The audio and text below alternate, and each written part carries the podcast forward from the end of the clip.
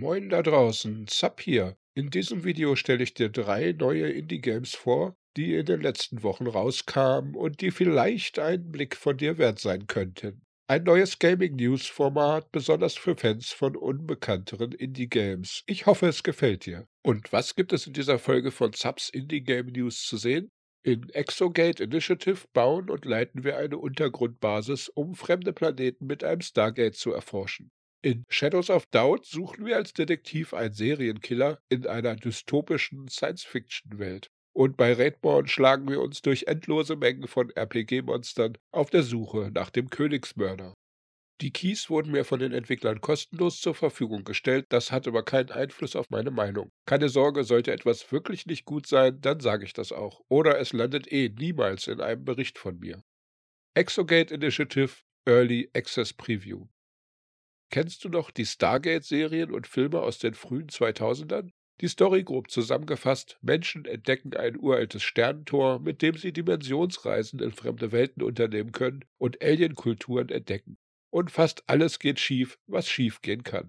So ungefähr starten wir auch in Exogate Initiative. Wir werden dabei zum Stationsleiter eines geheimen Forschungsprojekts ernannt, das mit Sternentortechnik und einem sehr begrenzten Budget andere Welten erforschen soll.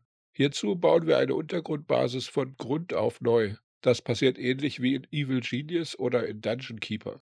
Es gibt also isometrische schräg von oben Sicht und wir graben uns Räume und Gänge, richten sie ein, stellen Personal an und beginnen mit ersten Weltraumerkundungen. Wir selbst reisen nicht mit durch Stargate, sondern sind nur der Administrator der Basis. Wir stehen aber in Funkkontakt mit den Forschern und können wie in kleinen Text-Adventures Entscheidungen treffen, die über den Ausgang der Expedition entscheiden. Je nachdem, wie wir unsere Teams anleiten, finden sie wertvolle Dinge, geheimnisvolle Artefakte oder den Tod durch gefährliche Aliens und Pflanzen. Verletzungen und psychische Probleme werden auf der Krankenstation hoffentlich bald wieder geheilt.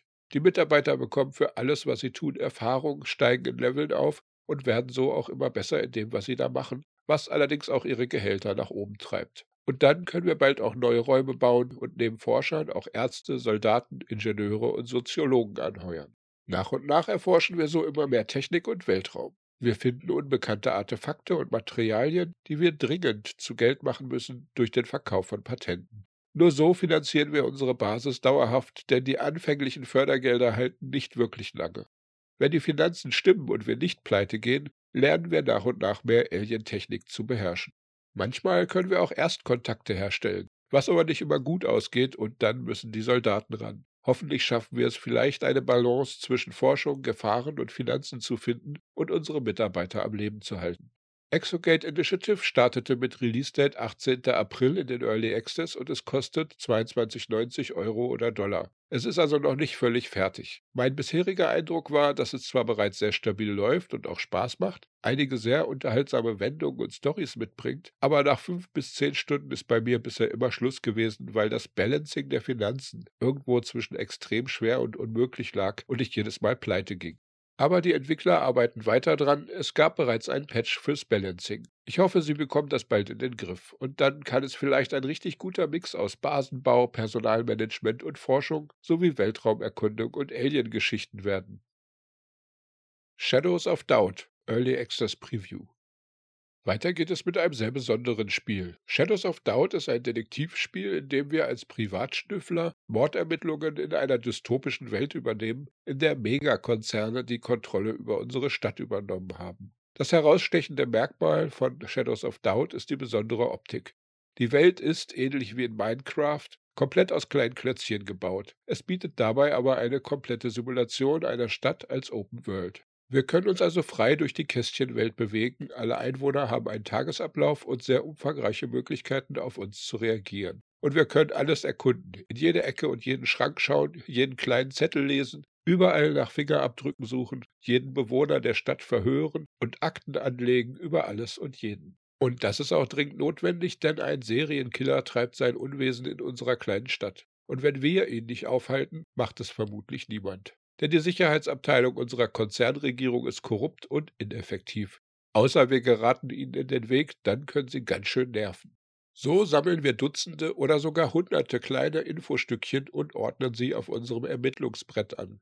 verbinden Indizien, Verdächtige und Tatortanalysen mit den typischen roten Detektivfäden und versuchen so nach und nach Licht in die düsteren Ermittlungen zu bringen.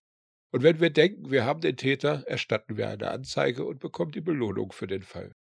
Der besondere Clou bei Shadows of Doubt ist, dass es momentan mit einem handgemachten Fall kommt. Es bietet dazu aber auch eine prozedurale Generierung von endlos neuen Mordfällen. Wenn wir möchten, können wir also beliebig oft neu starten und Opfer, Mörder, Tatabläufe und Tatorte zufällig neu erstellen lassen. So kann man Shadows of Doubt theoretisch immer wieder spielen.